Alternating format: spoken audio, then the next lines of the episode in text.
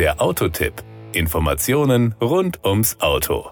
Immerhin die Hälfte derer, die in den kommenden zwei Jahren die Neuanschaffung eines Pkw planen, kann sich die Anschaffung eines Fahrzeuges mit alternativem Antrieb vorstellen. Das ist das Ergebnis einer ADAC-Umfrage unter über 2600 Menschen und über 400 Kommunen zur Antriebswende sowie zur vorhandenen und geplanten Ladeinfrastruktur. Konkret plant danach jeder sechste Befragte die Anschaffung eines Fahrzeugs mit einem Antrieb jenseits von Benzin oder Diesel. Diesel. Klarer Favorit unter den verfügbaren alternativen Antrieben ist das Elektrofahrzeug, über das sich die Befragten zusätzlich recht gut informiert fühlen. Jeder dritte Befragte gab an, sehr gut oder gut über elektrische Antriebe informiert zu sein, während das Wissen über Erdgas mit 11 Prozent und Wasserstoff mit 10 Prozent deutlich niedriger ist. Entsprechend hoch ist die Erwartungshaltung an den Ausbau der Ladeinfrastruktur durch die Kommunen. Die Errichtung von mehr Ladesäulen im öffentlichen Straßenraum erwartet fast die Hälfte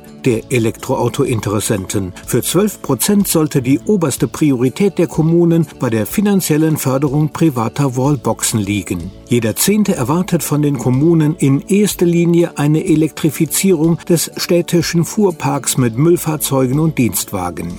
Einen hohen Bedarf an Ladesäulen sehen Elektroauto-Interessierte im privaten wie im öffentlichen Umfeld. 56 Prozent der E-Interessierten nennen private Stellplätze in Garagen als wichtigsten Standort. 53 Prozent den öffentlichen Straßenraum. Aktuell steht aber erst 26 Prozent aller Befragten eine Ladesäule in der Nähe zur Verfügung. Auch am Arbeitsplatz, entlang der Autobahnen und an Supermärkten sollten mehr Ladesäulen stehen. Tank Tankstellen werden dagegen mit 28 Prozent vergleichsweise wenig genannt. Vorhandene Elektro- bzw. Hybridfahrzeuge werden ganz überwiegend zu Hause am eigenen Stellplatz, seltener im öffentlichen Straßenraum und beim Arbeitgeber aufgeladen. Zurückhaltung beim Kauf eines E-Autos entsteht vor allem durch die geringe Reichweite der Fahrzeuge. 36 Prozent der E-Interessierten benennen sie als die höchste Hürde. Für jeden fünften sind es an oberster Stelle zu hohe Anschaffungskosten. Für jeden neunten